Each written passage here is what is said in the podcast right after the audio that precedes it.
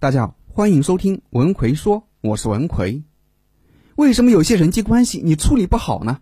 想要把人际关系处理好，你首先就得提高对人性的认知，你得明白人性的本质。今天我主要给大家从人性的角度，给大家四条社交的铁律。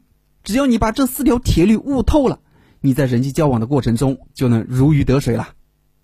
一，最可靠的关系是利益关系。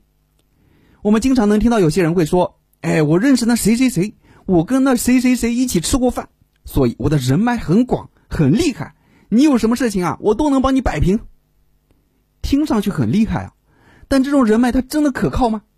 如果你真的碰到点事儿，让他去帮忙时，他可能跑得比兔子都还快，或者就是找各种各样的借口来推脱，因为他这种所谓的人脉都是些酒肉朋友而已，根本就不可靠。那什么样的人际关系才可靠呢？就是有利益关系的人脉才是最可靠的。这句话听上去有些现实，但实际情况就是这样子的。和你利益关系越紧密的人，关系就越牢靠。你回头想想，那些受大家欢迎的人，是不是都有一个共同的特点，就是他们能给别人带去利益？你能给别人带去的利益越大，别人就会越喜欢你。如果你不能给别人带去利益，哪怕你天天对他点头哈腰，他都懒得理你。这就是人性，很现实。所以在人际交往中，傻子才会去一味的讨好别人，高手都是让自己变得有利可图。二，最优质的人脉是价值互换。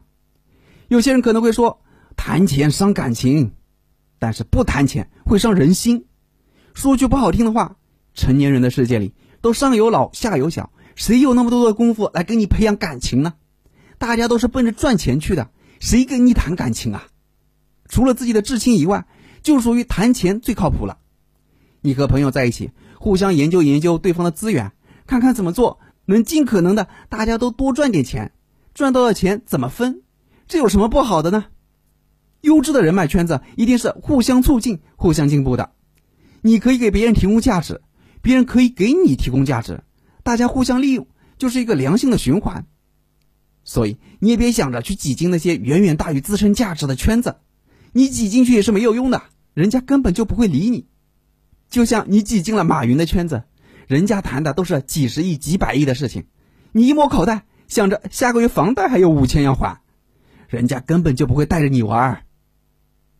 三，最愚蠢的行为就是改变别人。很多人的人际关系处理不好，最根本的原因就是总是想着去改变别人，想把对方改变成自己喜欢的样子。有些人可能还会说。哎，我是希望他变得更好，哎，我是真心的为他好啊。但人性是什么呢？人性是自己怎么舒服就怎么来，最讨厌被别人改变。你认为他那样做会变得更好，那仅仅是你认为，而不是他认为。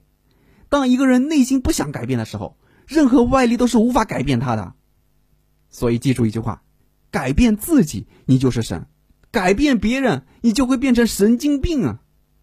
回想一下你在人际交往中的一些痛苦，是不是都是因为你想改变别人，但别人却奋力反抗造成的？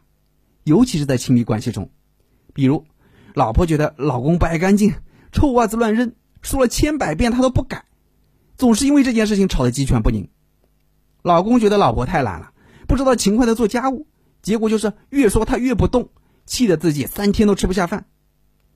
不要去改变别人，你应该先从自身找原因。调整自己的行为方式，然后用自己的行动去影响他，让对方发自内心的觉得自己需要改变，而不是强行的去指责说教。四最有用的东西就是自身的实力了。